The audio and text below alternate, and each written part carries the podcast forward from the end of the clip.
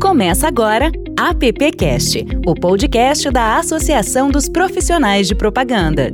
Olá, seja bem-vindo, seja bem-vinda, seja bem-vindes, seja bem-vinde. Esse é o podcast da APP, é o AppCast. Sim, sim, estamos cada vez mais com mais convidados, recebendo cada vez mais pessoas e sempre abordando temas que fazem parte aí deste universo da publicidade, da propaganda.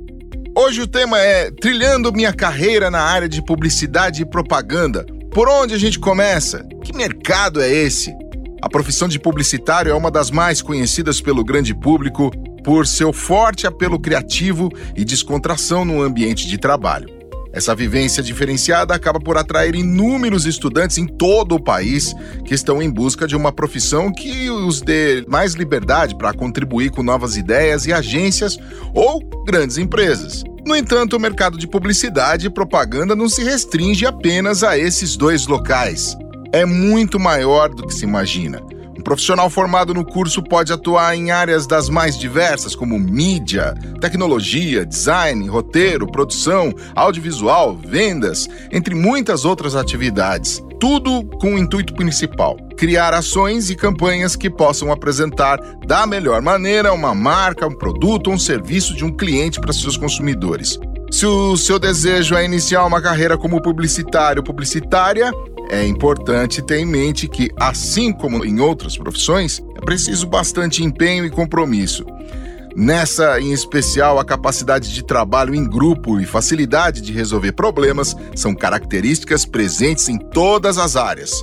Hoje a gente vai receber aqui estudantes e uma grande profissional do mercado e esses estudantes que, que vão conversar com a gente foram os nossos pauteiros de hoje aqui.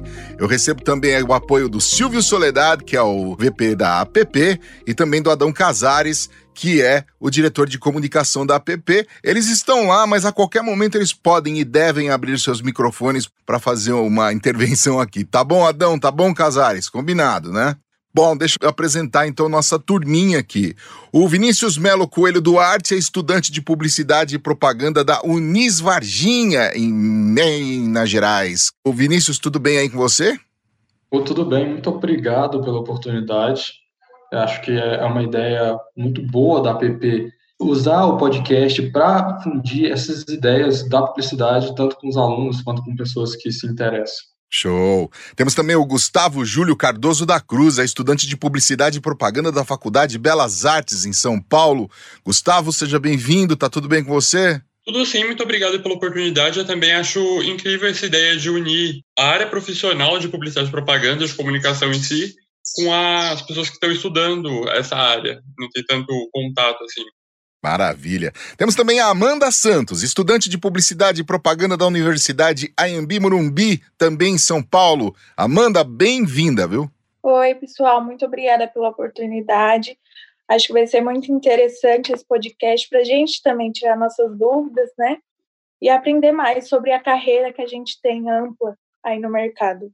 Legal, e temos também o Matheus Soares, que é estudante de Publicidade e Propaganda também da Faculdade Belas Artes em São Paulo. Matheus, seja bem-vindo. Obrigado, agradeço oportunidade. Acho que, como todos falaram, é o momento de integrar essa o acadêmico com o profissional, né? Muito bem. Essa é a turma de pauteiros e pauteiras que a gente tem hoje aqui no nosso podcast. E quem vai responder essas perguntas, vai nos ajudar a conduzir esse podcast, tirar muitas dúvidas e quem sabe até fazer um flashback aí também, né, de como foi lá no começo, é a nossa Lica Bueno, graduada pela SPM, com passagens pela W Macan, FCB, FNASCA, ainda foi Head of Agency do Facebook e atualmente é diretora e sócia da Suno United Creators. Lica, bem-vinda ao nosso podcast. Obrigada pelo convite, agradeço muito a interesse e por poder participar desse bate-papo com vocês. É sempre super importante e relevante. Parabenizo a APP e você pela essa, por essa iniciativa, porque acho que tudo começa no começo, né? No começo da carreira. É, é, super importante de poder ter essas discussões, trocar experiências, porque eu também aprendo muito com quem está começando, e é essa troca que faz, acho que, todo mundo melhor mesmo. Bacana. É, Lica, tem um monte de pergunta para você responder hoje, muitas, todas feitas aí pelos nossos convidados também. Queria saber deles quem é que vai fazer a primeira pergunta, pode levantar a mãozinha que eu já passo a bola. Ah, muito bem. Matheus, pode começar. É, eu gostaria de saber, porque assim, a gente está vivendo num momento de pandemia, num momento onde a publicidade ela já vem se saturando há um certo tempo e agora as esperanças de muitos é tá caindo por água abaixo. E isso acho que muita gente hoje tem pensado em desistir da propaganda, desistir da área por causa dessa saturação. Confesso que por um certo tempo compartilhei dessa visão. E eu gostaria de saber, com essa saturação de mercado, com muitos publicitários desistindo, nesse momento de pandemia, ainda existe oportunidade para eles? Existe algum caminho que eles podem estar seguindo? Que conselho que você acha que ficaria melhor para eles? Bom, acho que a primeira coisa que eu tenho para começar a sua resposta é não desiste, não, porque eu acho que é, tem espaço e a publicidade e, e, o marketing, a propaganda vão continuar sendo muito importante e cada vez mais relevante. O ponto é que tudo está mudando. E, e, o mercado de agências e o mercado né, do, do escopo de trabalho do publicitário até agora, ele já começou a mudar bastante e eu imagino e vejo que vai mudar ainda muito. Né? Então, o que eu acredito é a gente não pode ter medo dessa mudança. Né? Nos meus quatro anos de Facebook, é, que eu era né, liderava a relação do Facebook com as agências, eu conversava muito com as agências que naquele momento estavam começando toda essa transformação e muitas agências falando, pô, é, essas big techs estão destruindo as agências e, e esse modelo. Eu costumava dizer, falei, gente, não, não é as agências, né, que é, a big tech estão destruindo. Não é uma destruição, é uma transformação. E, e, eu brigava um pouco, costumava dizer, publicitário é tão egocêntrico que até para mudança e para desgraça acha que é só com ele que está acontecendo. Mas não é, né? Se você olhar qualquer outro mercado, o mercado automobilístico, o mercado financeiro, as, os bancos, todos esses, né? Os, o mercado de comércio, todos esses estão sendo muito transformados também. Todo mundo está tendo que se reinventar uh, para sobreviver. É, até médico, né? Agora, nesse, na época de coronavírus, a, as teleconsultas. Então, assim, eu acho que uh, não, não é desesperador, é simplesmente fazer parte dessa mudança e dessa transformação. Acho que muita coisa vai mudar. Acho que né, as estruturas físicas das agências provavelmente vão diminuir, como muitas estruturas físicas. Acho que os profissionais vão trabalhar muito mais em rede, mas nunca foi tão demandado criatividade, né? Eu acho que mesmo com inteligência artificial e a gente vendo software de inteligência artificial até para a criação, a parte humana da criatividade para liderar essa inteligência artificial é imprescindível. Eu vi por todos os betas em que eu acompanhei no Facebook, é muito importante ainda e vai ser por muito tempo.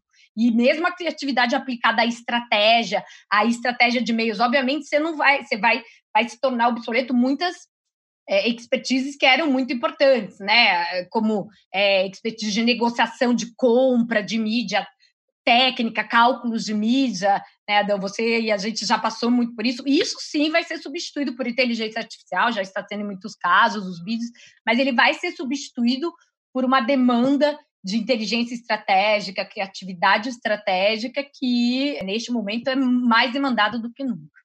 Eu gostaria de ouvir também a Amanda. Amanda, você tem perguntas certamente para fazer aí para a Lica, né? Ah, tenho sim.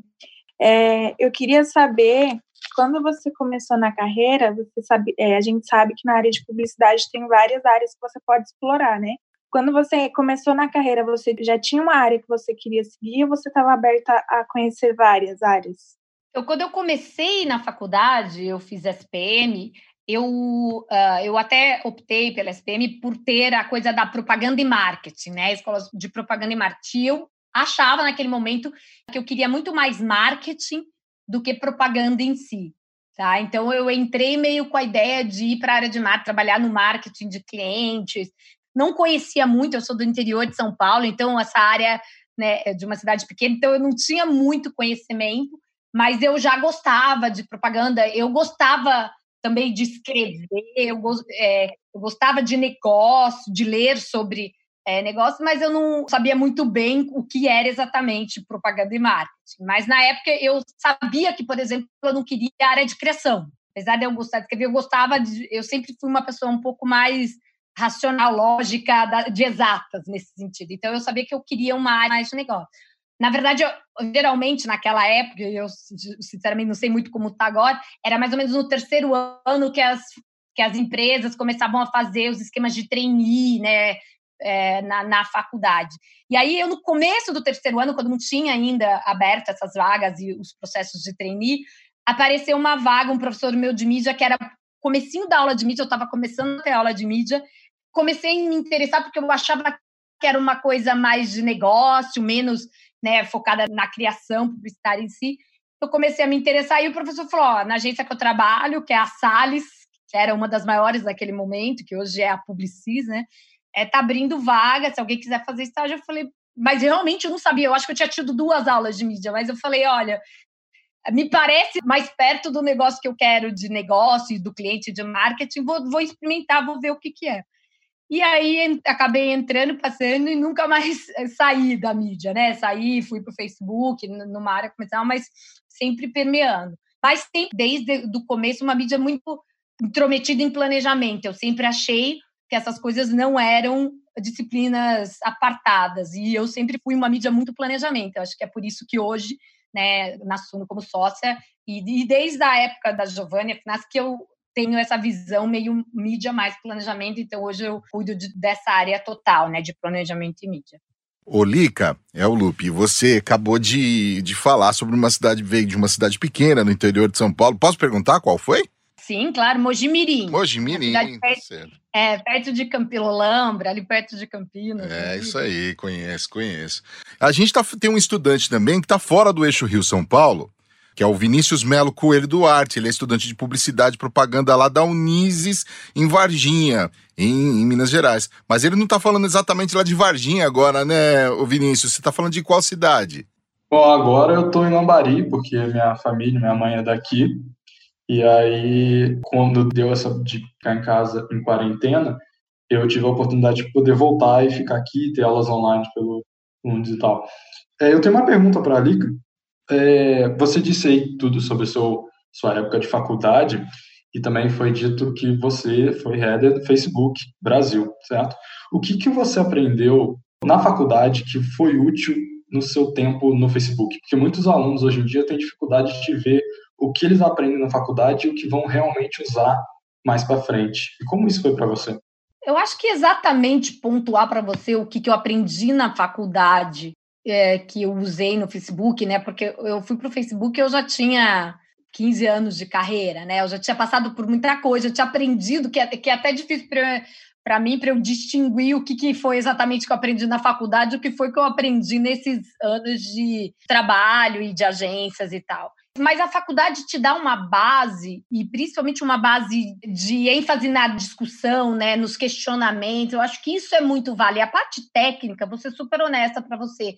Eu acho que em publicidade, muitas vezes, você aprende muito mais no trabalho, no dia a dia, e não é só em publicidade, né? Eu acho até em medicina. Você pode ser o melhor estudante de medicina do mundo, você só vai aprender quando você fizer residência e botar a mão na massa. Então, eu acho que a faculdade ela, ela é super relevante para te dar uma base, mas você só realmente se torna bom especialista quando você começa a aplicar isso. Mas o que eu acho que a faculdade me deu de base foi a capacidade de defender pontos de vista, de discutir sobre é, argumentos né, técnicos de uma maneira mais estratégica, porque muitas vezes você é muito bom técnico, você tem toda a base, mas se você não consegue argumentar e criar todo um raciocínio, uma estratégia sobre esse técnico, não adianta nada. Essa é a verdade, né? Você vira uma pessoa muito de backstage e você não consegue ter essa interface relevante com o cliente.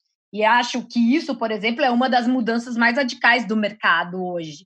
Falo porque eu vi isso no Facebook, mas eu vejo na Suno, cada vez mais todas as áreas têm, não existe mais aquela coisa do atendimento que vai ser o seu ponto de contato com o cliente, você fica na agência fazendo o teu trabalho. Se você é mídia, você é o cara que está na, na, linha de frente com o cliente, defendendo os seus pontos de vista de estratégia. Se você é criativo e você tem uma ideia, é você que tem que ir lá e estar tá na linha de frente. Né? Então, eu acho que a faculdade é, ela me trouxe muito isso, né? Essa capacidade de discussão com os professores, eh, com as discussões em grupo. Tenho muitos amigos do mercado hoje que fizeram faculdade comigo e que a gente acabou evoluindo junto. Então, acho que esse é o principal benefício. E numa o Facebook, por exemplo, é uma empresa americana, né? Americano tem muito isso, né? Americano aprende a fazer discurso desde o maternal. Então, essa capacidade de argumentação, de, de construção de um ponto é muito relevante no Facebook. Esse é o AppCast. O nosso tema de hoje é Trilhando Minha Carreira na área de publicidade e propaganda. A gente está recebendo aqui estudantes e também a Lica parou um pouquinho suas atividades para conversar com a gente sobre sua carreira e também dando dicas aí. E só para lembrar você que sempre ouve o nosso podcast, é só acessar o app.org.br e aí você lá encontra nossos canais e também pode fazer como essa galera, mandar perguntas, perguntas para os profissionais e até mesmo para os estudantes que participam com a gente aqui no AppCast. Eu quero ouvir a pergunta do Gustavo, o Gustavo que é estudante de publicidade e propaganda da Faculdade de Belas Artes aqui em São Paulo. Gustavo. Opa, Lica, é, eu gostaria de saber qual é a sua visão sobre como anda o empreendedorismo feito por publicitários atualmente, nesse momento de pandemia, nessa situação que a gente está, como, por exemplo, está essa coisa do empreendedorismo realizado por publicitários. Se você vê alguma coisa, como você vê isso? Bom, acho que empreendedor, neste momento em específico da pandemia, acho que empreendedorismo está num momento super delicado, digamos assim. Não é aí só em publicidade, né? É um momento que as pessoas estão lutando para sobreviver um dia depois do outro. Então, eu acho que o empreendedorismo em si, neste momento, ele é super delicado, porque a gente vê menos dinheiro circulando para esse tipo né, de coisa. Mas todo momento de crise também é uma oportunidade, né? Já diriam os experts de administração. Por exemplo, em publicidade, aí eu vou falar um pouquinho antes do momento pandemia, mas já um momento, digamos assim, de crise para o mercado publicitário, o mercado das agências, que já faz uns dois anos que esse modelo está sendo muito questionado, né? O modelo atual das agências, sendo é, novas entrantes, então sendo muito desafiado pelas consultorias, pelos big techs, pelos próprios é, veículos de comunicação tendo áreas de, de criatividade, de criação, mídia e tal. E isso já vem acontecendo há um tempo. Só que para muitas pessoas enxergaram uma oportunidade nessa quebra desse modelo. E a Suno foi um, uma dessas empresas. A gente abriu a Suno, a Suno vai fazer três anos agora em julho. Ainda né, um bebê, não tem nem três anos, dois anos e nove meses. E todo mundo olhava para a gente. E eu saí do Facebook para empreender e para abrir uma agência. Todo mundo falou: você está louca? né? Todo esse mercado está quebrando, você vai abrir uma agência nesse momento. E, a, e eu falava muito, eu e os meus sócios, né? A gente acreditava muito que sim, justamente nesse modelo, o mercado estava demandando um, um novo tipo de, de serviço, de, de profissional e tal, uma nova postura desse mercado. Então, de novo, não era a publicidade que estava se tornando relevante, sim o modelo. Então, a gente tinha que quebrar o modelo e criar esse novo modelo. E, e depois de quase três anos, isso se provou super acertado, né? Esse empreendedorismo, mesmo no momento de crise do mercado é, de, de, verdade, porque a Suno só vem crescendo, graças a Deus está tá num momento super bom. É, então, eu acho que todo mundo, sim, acredito nessa máxima de que toda crise também é uma oportunidade, porque eu acho que essa pandemia está acelerando a adoção digital, está acelerando e-commerce, né? E tudo isso vai abrir muitas oportunidades que estavam demorando mais para acontecer no, no, nosso mercado, por exemplo. Então, eu vejo com os olhos, óbvio que com todo cuidado financeiro, porque não é um momento é fácil, né, de se tomar risco e tal, mas eu acho que tem muita coisa para acontecer sim. Ô, Lica, na verdade, a Covid sei lá, tem uma impressão de que vai mudar é, radicalmente, né? Até muitos hábitos que vinham, vinham sendo, é, sei lá, colocados em prática até aqui, né? A maneira como a gente trabalhava, a maneira como a gente se locomovia, a real necessidade de sair de casa e principalmente hoje como a gente consome, né? E consumir é desde de comida, remédio, até mesmo uma roupa, enfim. É, muita coisa vai mudar daqui para frente, né, Lica? Eu concordo muito, assim, acho que passa desde hábito de consumo de mídia até valores, né, que tem se discutido muito. Eu li uma matéria no New York Times a semana passada de que a gente acelerou a curva de adoção de tecnologia, por exemplo, que estava esperado para dois anos em dois meses, né? No mundo, em média, no mundo. Obviamente, acho que em países mais desenvolvidos isso foi até mais acelerado, mas na média isso aconteceu, né? Então, a curva de adoção, por exemplo, de vídeo em stream, que estava esperado para dois anos, aconteceu agora, e vice-versa. Mas a mesma adoção de alguma, né, a própria televisão resgatando muita coisa que tinha perdido por causa de credibilidade de informação, de notícias, jornais. Então, assim, sim, acho que muitas mudanças de hábitos de consumo, mas também, é o que você falou, de valores, né, de como você tinha visto, do quanto as coisas que você valorizava, você vai valorizar, e essa é uma discussão gigante que está acontecendo agora, os temos vertentes dos que acreditam que a gente vai mudar muito, outros que não, que, gente, que é só um período e a gente volta todo mundo ao normal. Mas, é, é, anyway, eu acho que isso vai ser um grande desafio para a publicidade, né, para os marqueteiros. Como que a gente se adequa e, e a gente leva, continua sendo relevante, ou mais relevante ainda para os consumidores e convencendo, porque se vai ter cada vez mais um consumo mais consciente, como que a gente faz né, para continuar sendo relevante como marca, como produto para esses consumidores. Então, eu acho que vai ser muito importante para a gente e vai ser um momento de muita oportunidade para a gente demonstrar nosso valor e nossa relevância. Pois é, né? No meio dessa pandemia, a gente pode se comunicar com tantas pessoas ao mesmo tempo também. Muda a maneira, inclusive, até da gente se comunicar digitalmente. Por exemplo, o Matheus Soares, a gente está gravando esse podcast pelo Zoom, hein? Muita gente conhece. O Matheus Soares acaba de levantar a mão para fazer uma pergunta. Uma mãozinha virtual. Matheus, pode mandar sua pergunta aí.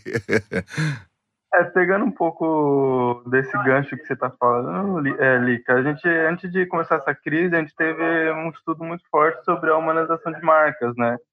Eu acredito que nessa crise isso veio, como posso falar, subiu de um nível estrondoso. E eu queria saber de você, qual que é o papel da comunicação como um todo, mais, mais especificamente da propaganda nesse momento de, de pandemia, e como que você vê o futuro da humanização de marcas na publicidade? Eu, eu acho que as marcas, uh, né, e a gente tem visto muito neste momento em particular, a, a marca, é, as marcas e as empresas, né, elas têm um, um, um papel social muito importante, né, e, e, eu acho que o principal ponto é realmente ter ação, né, é realmente tomar ações relevantes e que demonstrem o papel dessas empresas, dessa marca no, na sociedade, né? Porque também o pior que pode acontecer com uma marca neste momento é ela é, se posicionar de forma vazia, né? E falar e falar de valores e fazer uma campanha linda se ela de verdade não tiver propósito, não tiver é, tomando e tendo atitudes que realmente estão ajudando nesse momento. É um momento de cooperação, é, e as marcas não podem enxergar isso como um momento de oportunismo. E eu acho que essas são as, as grandes discussões que a gente tem tido com as nossas com os nossos clientes, mas mesmo em, em âmbito maior, né? Assim, é um momento muito relevante de ação. E aí, falando da humanização das marcas, é justamente sobre isso, né? Se você realmente se importa, você vai ter uma atitude humana sobre o que está acontecendo. Você não pode ficar parado e, e, enxergando isso com oportunismo. Então, acho que isso vai ser um acelerador, sim, é o que você falou, ir para um outro nível, um acelerador é, da humanização das marcas. Só que eu acho que a humanização da, das marcas, e tem sido muito discutido, é, ela não pode ser confundida, né? Porque é, é uma humanização, mas marca é marca, e uma empresa é uma empresa, ela tem um papel né, e um, um significado na sociedade, e o consumidor é um humano diferente, né? Uma composição de um ecossistema e não tentar que uma coisa seja outra. Eu tenho quatro filhos, então eu lido muito essa coisa de quando você quer ser próximo do seu filho, você vira um adolescente. Não, você tem que continuar sendo pai e tendo uma linguagem que você se aproxima com ele, mas cada um tem o seu papel, né? Senão eles falam, ai, mãe, né? né? Ai, é, a mãe é super legal, deixa tudo, vem ficar, né? Vem ficar é. bêbada comigo. Não é isso, né? Eu acho que você tem tem que ter o discurso que você consegue conversar com eles, mas é, eu acho que o, o papel de, de cada um é muito importante em todo o ecossistema mesmo. Amanda Santos, estudante de publicidade e propaganda da Anhembi Morumbi, também de São Paulo. Amanda, pode fazer sua pergunta. Eu vou fugir um pouquinho do assunto de pandemia. Como eu sei que a gente está começando agora na carreira, eu queria saber da Lica qual foi a maior dificuldade dela no começo da carreira dela, que ela, tipo assim, viu, se viu num beco sem saída. Ai, a gente passa por tantas dificuldades, né? Eu acho que o, o, principal ponto é enfrentar, saber que é uma dificuldade, mas não desistir, né? Não se amedrontar, eu acho que é esse o principal ponto. Mas eu acho que teve um momento no começo da minha carreira que foi bem difícil. Eu estava na Sales ainda, tinha acabado de ser efetivada como assistente. Eu fazia parte de um time de mídia enxuto, né? Que eu tinha a minha diretora, uma supervisora e eu. A supervisora saiu e a minha diretora estava grávida. No começo da gravidez, ela teve um problema na gravidez e acabou tendo que ficar a gravidez inteira fora.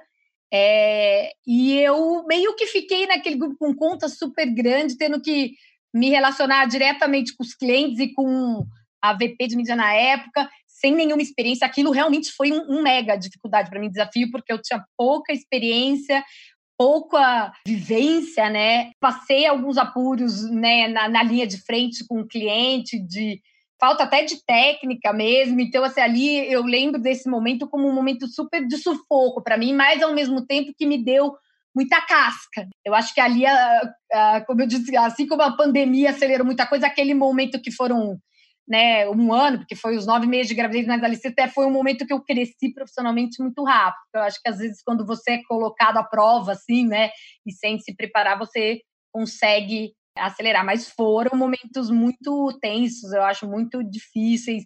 Eu errei muito, né, e, e aconteceram fatos super ruins também, mas eu acho que ali foi um momento de, de grande dificuldade e aprendizado ao mesmo tempo para mim. Legal. O Gustavo também está na escuta, está participando com a gente aqui. Hoje a gente está evitando um pouco o vídeo, até por sugestão. A gente conta todos os bastidores aqui, viu? A gente está evitando um pouco o vídeo, até por sugestão da Lica, assim não fica carregado, né, Lica? É uma dica é, aí, né? É uma dica, se vocês quiserem. Quando a gente faz vídeo, Zoom, essas coisas com muita gente, geralmente começa a ficar e começa a dar delay, né? Até na voz. Então, se você desliga o vídeo, funciona melhor. Uma dica aí para tempos de de vídeo com o tempo inteiro. Show! Vamos falar agora com o Gustavo Júlio Cardoso. O, o, Gustavo também é estudante lá da Faculdade de Belas Artes, com certeza tem pergunta para a Lica. Sim, eu tenho sim. É uma área que eu sempre tive bastante interesse. Eu gostaria de saber um pouco mais, se vocês já tiveram alguma experiência com ela, é de marketing político. É, eu não tive hum, quase nada. Eu vou contar um segredo para vocês. Na verdade, a única experiência com marketing político que eu tenho é pessoal, porque o meu pai foi prefeito de Mogi, Mirim, da minha cidade, duas vezes. Então, meu pai já foi candidato a deputado. Então, eu já fiz marketing político até antes da minha faculdade, porque eu fazia as coisas para meu pai bem amador, assim. Mas depois que eu comecei a trabalhar honestamente, não, nunca foi uma área que é, me interessou muito. Eu brinco que eu tenho um, pouco de trauma. Acho que quando você cresce na, essa vida política, eu falo que em cidade pequena, às vezes eu entrava, aconteceu um episódio que eu entrei num bar uma vez, eu tinha, sei lá, uns 10 anos, e os caras estavam falando mal do meu pai, que era prefeito na época. Eu voltei para casa, chorei um monte. Minha mãe, filha, é assim mesmo, nunca você vai agradar gregos e troianos, vão ter gente, vão ter pessoas a favor e pessoas contra, é isso que dizer, mas eu não sei, eu nunca quis isso mais na minha vida, então eu nunca trabalhei com marketing político desde então, eu não, eu não, não consigo te agregar muito, não sei se alguém que está aqui no call pode te ajudar, mas eu realmente não tive muita experiência com isso. Alguém teve? Não, né? eu já tive, mas como produtor, mas é melhor não comentar, eu prefiro deixar para lá, porque eu também não gostei da experiência. Mas enfim, vamos seguir o podcast aqui. Eu queria ouvir o Vinícius de novo, nosso estudante mineiro. Bom, é, eu tenho uma pergunta ali que falou sobre dias de luta, agora eu quero saber sobre os dias de glória. Em 2018, o Suno ganhou a, o principal prêmio do EFI Awards pela, pela case do Black Week Santander. Eu quero saber, Palika, o que ela pode nos contar de como foi todo o processo de, de criação, de como foi ter a ideia desse case. É, foi muito legal, assim, eu acho que o Black Week Santander, ela foi a, a, consolidação, assim, digamos, nem consolidação, porque a gente era tão novinho, foi o primeiro grande trabalho da Suno mesmo, a Suno tinha começado em julho, a Black Week foi em novembro, em agosto a a gente começou a colocar de pé. E, e ela aconteceu muito no modelo Suno, que a gente tem esse modelo integrado, né? A gente trabalha em, em, em squads, que lá na Suno a gente é, tem dar o nome de bioma, mas são esses modelos que você não tem área, né, necessariamente. As pessoas têm o seu expertise, óbvio, mas uh, você monta grupos de trabalho para cada um dos, dos jobs que entram.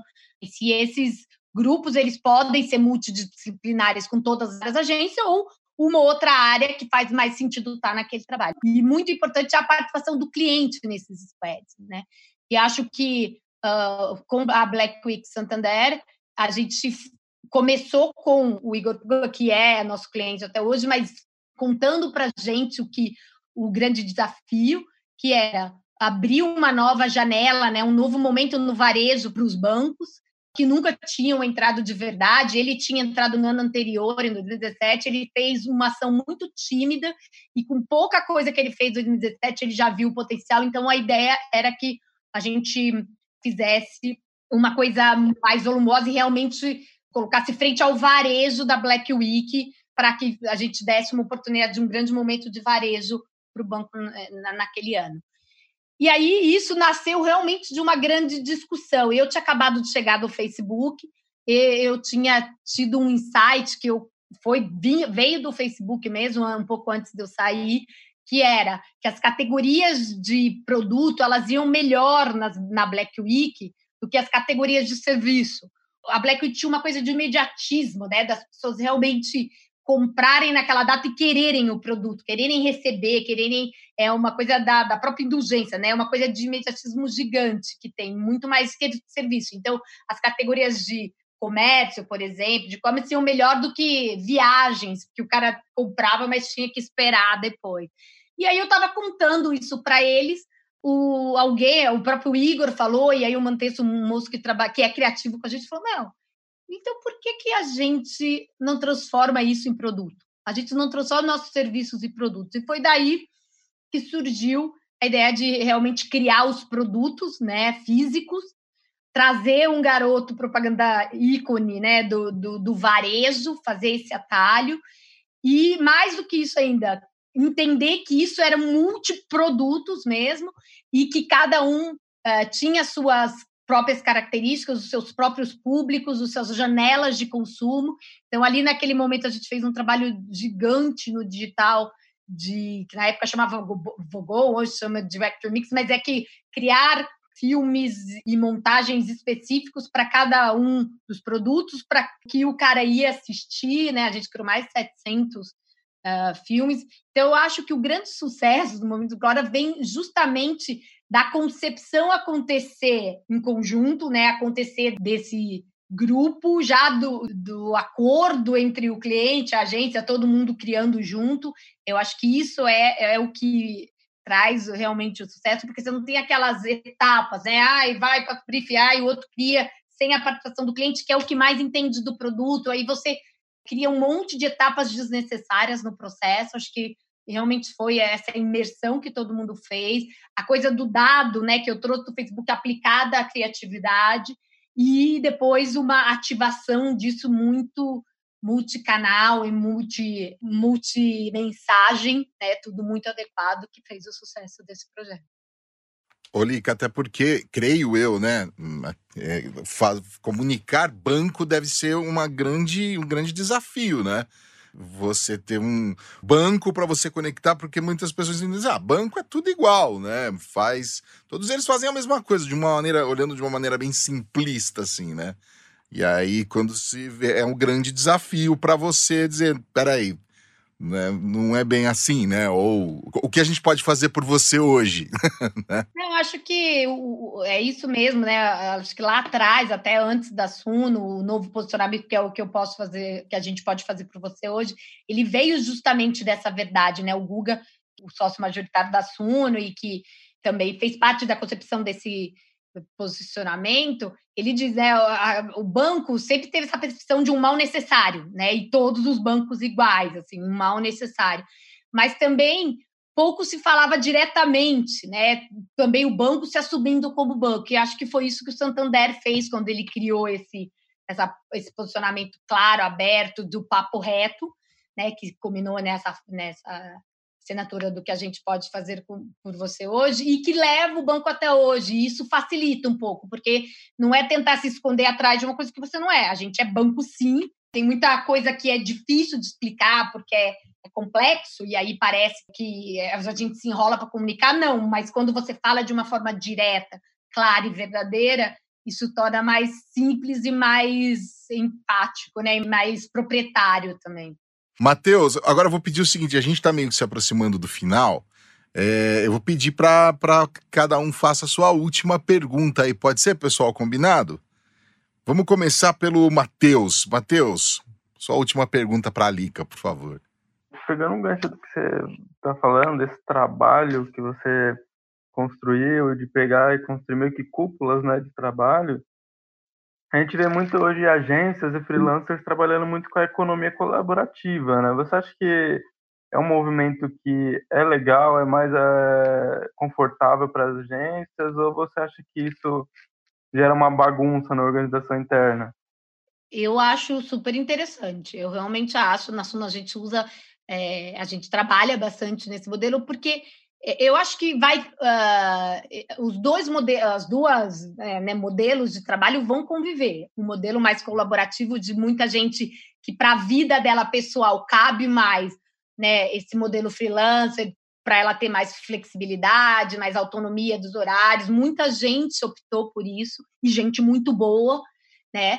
E, e outras pessoas que não, que ainda preferem um modelo mais tradicional e que precisam dessa estabilidade. Eu acho que isso ainda vai conviver por um bom tempo, mas cada vez mais a colaboração entre esses dois modelos é muito importante. A gente tem muito isso na Suna, a gente usa né, esses dois modelos da maneira mais adequada para cada um dos trabalhos, que a gente tem muitas vezes a gente pluga pessoas que a gente sabe que é mais competente ou mais relevante para esse trabalho, a gente pluga, faz parte desse projeto e aí despluga. E, e é para essa pessoa é super interessante. A gente trabalha com gente até fora do Brasil, ou brasileiros que moram fora. A gente usa muito, eu acho que esse modelo ele é muito bom para que você possa aproveitar o melhor que tem disponível no mercado. Bacana. Agora eu quero ouvir a Amanda também, a última pergunta da Amanda. Minha última pergunta, Lica, para você seria é uma crítica que você recebeu que te ajudou muito e se tem algo na sua carreira que você mudaria. Nossa, ah. a gente recebe também tantas, né?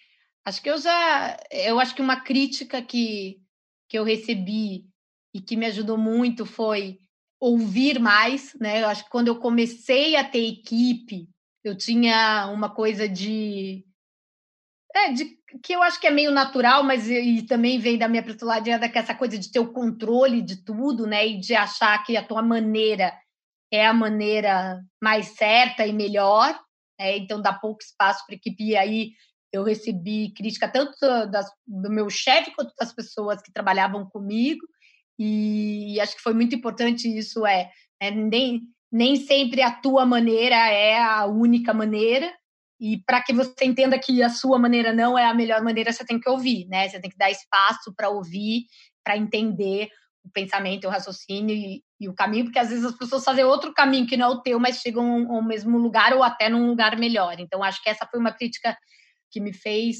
crescer bastante e que me fez uma profissional melhor, né? Porque acho que eu sou uma pessoa, apesar de sempre ter tido essa característica do início do, do controle, eu sempre gostei muito de trabalhar em equipe. Eu sou muito melhor trabalhando em equipe. Eu gosto da opinião das pessoas no meu trabalho, de construir junto.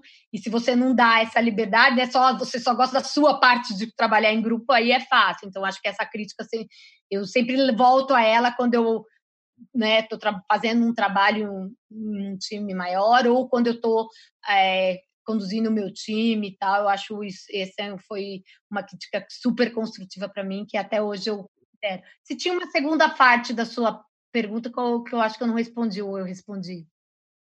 Não, é, eu perguntei se teria alguma coisa na sua carreira que você mudaria. Ah, tá, é. Essa parte. acho que não, assim, eu acho, lógico, é perfeita, não, né? Levei muitos tombos, mas eu acho, hoje eu sou muito feliz com o que eu construí. Acho que eu tive eu sempre gostei muito de trabalhar em agência, eu sempre gostei muito desse modelo de que você aprende muito sobre várias categorias, né? Não, não fica numa categoria. Isso que sempre algumas oportunidades que eu tive de ir para alguns clientes, algum, né, no começo da minha carreira, eu falava, poxa, mas é tão legal porque eu acabo não cansando, né? Uma hora eu falo de linha branca, outra hora de a companhia aérea, outra hora de produto de limpeza, e isso é, é diverso, eu gosto dessa multiplicidade. Então, eu acho que eu sempre fui muito feliz, eu conheci muita gente muito boa que me ensinou muito. Acho que eu tive a oportunidade de ir para uma big tech como o Facebook, que é uma empresa incrível, aprendi muito, mas também me deu a chance de ver que eu também queria me empreender, queria montar um negócio, né, para também ter, eu acho que quando você trabalha nessas big techs, você acaba tendo ouvindo muito desses caras que começaram numa garagem, começaram um negócio do zero, dá uma uma coceirinha, então né, me incentivou a, a empreender, eu empreendi. Eu acho que algumas coisas pequenas, né, no, no, que eu fiz errado, cair e tal, eu mudaria, mas eu acho que do grande eu, eu, eu gosto, gosto, do rumo que a minha carreira tomou. Assim. Gustavo, sua vez de perguntar para a Lica. Então, Lica, eu queria saber qual foi uma, um grande trabalho que você já fez na sua carreira, que você olhou e falou, nossa, que legal. Eu também queria saber um pouco mais sobre o aprendiz, porque ano passado eu estava fazendo benchmark para a empresa que eu trabalhava, eu acompanhei bastante essa coisa do Santander no aprendiz. Acho sim. Eu tenho vários trabalhos em si é, que eu me orgulho. O próprio Black Week Santander realmente é um trabalho que eu me orgulho muito, até pelo momento. Mas acho que eu tenho dois grandes orgulhos assim da minha carreira e aí falando profissionalmente, que é um foi quando eu realmente fui trabalhar no Facebook. Eu acho que é, era uma coisa que naquele momento eu queria muito, porque a gente, eu estava na FNASCA, né? a gente estava no momento que os clientes falavam muito para a gente, ah, vocês não são digitais, vocês não entendem de digital, é, vocês estão ficando para trás. E eu falava, meu, não é verdade, a gente está correndo atrás. Aí eu falei, quer saber? Agora eu vou para uma dessas big techs só para aprender digital. Nunca mais ninguém vai falar isso para mim. É, e aí é, é um desafio, não é um processo seletivo fácil. Então, acho que foi muito legal. Eu tenho orgulho de ter conseguido e de, de, ter passado por lá, pelo, pelo Facebook, que eu aprendi muito. E acho que um outro grande orgulho, e acho que o maior de todos, foi ter fundado a Suno, né? empreendido, tido a coragem de largar tudo, né? uma coisa, sabe como era o Facebook, para empreender, para começar um negócio junto com o Google, o Ronaldo e o, e o, BJ. Acho que o fato de construir há três, menos há dois anos e nove meses éramos quatro, hoje somos mais né, de 200. Então, assim, realmente é muito, é, é dá muito orgulho e pensar que ainda tem muita coisa para construir, para mudar né, nesse mercado. Então, acho que esse é o, é o grande é, orgulho que eu tenho. Sobre o aprendiz, e o Santander, eu tenho um pouco para falar, porque essa ação em si, até o ano passado, a conta do Santander era dividida entre a Suno e a Yang. E, esse, e essa ação do aprendiz ela foi toda conduzida pela Yang. Então, eu não acompanhei, eu não posso dizer muito como, como foi feito. Por isso, eu sei, eu sei bem pouco. Eu sei o mesmo que você, mais olhando, e obviamente algumas coisas acompanhando as discussões, mas não foi a Suno que implementou. Perfeito. E agora o Vinícius, lá de Minas Gerais, para fazer também sua última pergunta, Vinícius. Bom, a minha última pergunta é bem simples. É, Lica, qual mensagem, conselho que você preferir, você pode deixar para os futuros publicitários, para essa galera que vai entrar no mercado de trabalho, que está saindo da faculdade agora, ou até mesmo é, para os alunos mais novos que estão entrando agora na faculdade, que vão descobrir como é o que você pode dizer para esse, esse povo, para esse público específico? Eu acho que é, é, essa coisa de manter um, ou ter, né, ou conquistar um espírito transformador, essa coisa da resiliência. É, tudo muda a todo tempo, mas isso não significa que você não esteja preparado, que você não seja bom, né? É um cenário do mercado, não é só do mercado publicitário. Então, vai sobreviver quem tiver essa capacidade quem for essa metamorfose ambulante e tiver essa capacidade de mudar junto com o mercado, ou até antecipar essas mudanças. Porque eu acho que, às vezes, muitas vezes, isso mais desanima do que anima, né? E eu enxergo isso como um ponto de animação, digamos assim, porque é muito legal você também pensar que o que você está estudando agora vai, não vai ser o que daqui alguns meses você vai estar tá fazendo e você vai ter que se reinventar. E, de novo, não é uma coisa que está acontecendo no mercado publicitário só. Seja a carreira que você escolher, se você for, decidir não ser mais publicitário, for médico, for engenheiro, for advogado, isso vai acontecer na sua carreira. Então, eu acho que o principal é, conselho é realmente assimile que, que isso vai, vai fazer parte do seu dia a dia, né? Viva um dia de cada vez e faça é, essa transformação a cada dia, porque é assim que vocês e a gente, e eu continuo olhando assim também, porque me reinventei várias vezes nessa carreira e continuo tendo que fazer isso todo dia.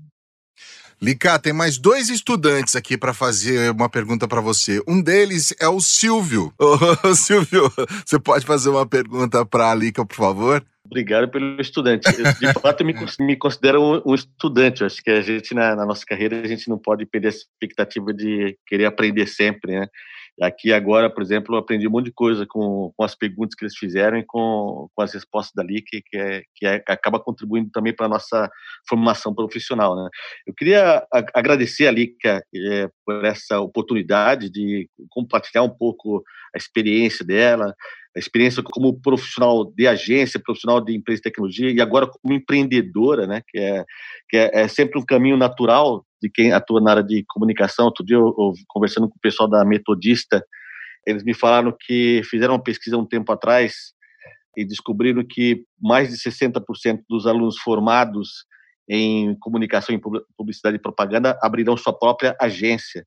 Então, é uma tendência natural a gente trilhar uma carreira em pequenas, médias agências, empresas de tecnologia, nos clientes. Né? Ali que tem um caso aí dela, que é o, o próprio Igor Pug, que era um profissional de agência de publicidade, hoje está dirigindo o marketing do Banco Santander, né? Então a gente tem essa a carreira nossa, ela tem essa jornada que a gente pode ter várias vários aprendizados, né? E eu queria saber da Lica, aproveitando, ela falou dessa questão da, de reinventar, se reinventar, se ela está se reinventando agora como empreendedora, sendo dirigente de uma de uma empresa, né, de uma agência de, de propaganda. Nossa, com certeza, estou me reinventando muito. Acho que muita coisa que eu tive que aprender, né, que queira ou não, até agora, eu fiquei muito mais, né, mesmo nas agências que eu trabalhei, mas mesmo no Facebook, digamos assim, no meu expertise, né, de planejadora, de mídia, mas muito mais focada nesse, nessa área. Quando você empreende, você vai do expertise desde é, comprar cadeira, alugar o, computador, né, fazer toda essa gestão, até a parte de gestão de pessoas, de contratação, de administração de pinel. Então, eu tenho uh, me reinventado todo momento, estudado muito mais, né, uma, uma parte de gestão, de gestão da empresa, de gestão de pessoas, da gestão de sociedade, né, que também é um outro desafio. Obviamente, são pessoas é, diferentes, né, que é, é, um tipo, um outro tipo de casamento, mas é um casamento, né? Então, como é, gerir essa relação? Eu tenho tido que me reinventar realmente a cada momento, porque é, o teu espectro, né, de, de assuntos e de conhecimento aumenta muito quando você empreende, né? Então é, é super importante. Em alguns casos você se reciclar, em outros você aprender uma coisa completamente nova o tempo inteiro. É, Lica, e o outro garoto que quer falar com você é o Adão Casares. Adão, por favor. Oi, Lica. Primeiro, eu, obrigado. Obrigado pelo garoto, claro, né? eu acho que foi o podcast mais humano, assim, mais gostoso que a gente fez, por causa das perguntas, do dia a dia, né? Não tinha nada preconcebido, isso foi muito bom, né? E quando você falou assim, a grande mudança, eu vejo que quando eu assumi a Lara, eu falei assim, eu não dirijo mais mídia, né? Eu cuido de gente, né? Isso que é complicado nesse nosso ramo, você não acha? Eu acho, é o mais difícil. Porque gente é gente, né? Pessoas, cada um é, é, do seu jeito, quando você também começa a lidar com muitas gerações diferentes, né? É, a gente realmente tem que entender essa, que essas mudanças acontecem rápidas, mas é, estão acontecendo cada vez mais rápido, mas elas são assimiladas pelas pessoas, pelas diferentes pessoas de, de diferentes maneiras, e, e, acho que é essa equalização e essa gestão é muito importante. É, atrair talentos, né? Cada vez é, eu sou muito, digamos assim, eu sou aficionada, eu quero muito, em criar equipes muito diversas, né? Eu acho que as diferen os diferentes backgrounds trazem muita riqueza, às vezes muito mais do que até backgrounds de faculdade, não que de novo elas são muito importantes, mas backgrounds de vida mesmo, né? E aí eu acho que obviamente aí entra toda a diversidade de gênero, de raça, mas também de, de vida, né? Pessoas que têm uma história de vida diferente, que foram criadas no campo, a outra no, no mar. Eu acho que tudo isso traz uma uma multiplicidade de conhecimento que agrega muito no nosso business, né? Então eu procuro é, compor o time muito desse jeito, é, mas é o grande desafio, concordo com você. Beleza, então eu vou aproveitar então, Lica, e agradecer a você, viu? Muitíssimo obrigado pelo seu tempo, por participar com a gente aqui no AppCast. A Lica Bueno, que é diretora e sócia da Suno United Creators e que fala com muito orgulho dessa sua nova empreitada. Eu vou falar de nova, porque como você tinha falado aí de dois anos e meio, ainda é meio nova ainda, né, Lica? É bem nova, né? É um bebezinho. é verdade, é verdade. Agradecer também aos nossos pauteiros de hoje hoje os estudantes Amanda Santos, é, é, estudante de Publicidade e Propaganda da Universidade Anhembi Morumbi. O Matheus Soares, que é estudante de Publicidade e Propaganda da Faculdade Belas Artes. Também estudante da Faculdade Belas Artes, o Gustavo Júlio Cardoso da Cruz. E o Vinícius Melo Coelho Duarte, estudante de Publicidade e Propaganda da Unises Varginha, Minas Gerais, e conversou com a gente diretamente da cidade de Lambari. Meninos, muitíssimo obrigado, viu, pela presença de todos vocês. Queriam ouvir um tchau aí. Vamos começar por quem? Pelo Matheus? Eu que agradeço é, essa oportunidade, eu agradeço pelas respostas que foram dadas aqui. Eu acho que isso vai ser muito agregador. Acho que faltava um pouco de, dessa visão de mercado para os alunos.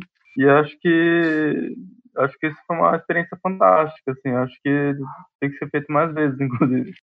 Show, obrigado, viu, Matheus? Amanda, obrigado, viu? Gente, muito obrigado. Foi uma experiência única e eu agradeço pela oportunidade que vocês me deram de participar. Gustavo, valeu pela participação, Gustavo.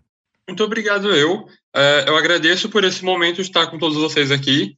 E eu acho muito importante continuar tendo essa conexão entre o mercado de trabalho e o ambiente acadêmico. E o Vinícius. Vinícius, obrigado, viu? É, eu que agradeço essa bela iniciativa do AppCast. É, é isso, cara. Vamos continuar porque é um grande trabalho que tem que continuar. Show de bola! Essa foi mais uma edição do AppCast. Quer falar com a gente? appbrasil.org.br. Lá tem todos os nossos canais. Aproveita para sugerir pautas aqui para o nosso podcast. Manda pergunta também. Em todas as edições a gente sempre recebe um ou mais é, profissionais que já estão aí no mercado já há um bom tempo, aí grandes nomes do mercado. E você pode, a sua oportunidade, você estudante, de fazer perguntas, de entrar em contato com a gente através desse canal aqui, desse podcast tá bom? Ah, quero agradecer também ao Silvio e o Adão pelo apoio de sempre que nos deram eh, no, e nos dão aqui nesse podcast. Eu sou Alexandre Lupe, a produção desse podcast fica a cargo da equipe da Compass Colab e a gente se fala no próximo episódio. Valeu, gente, até lá! Fica por aqui AppCast, o podcast da Associação dos Profissionais de Propaganda.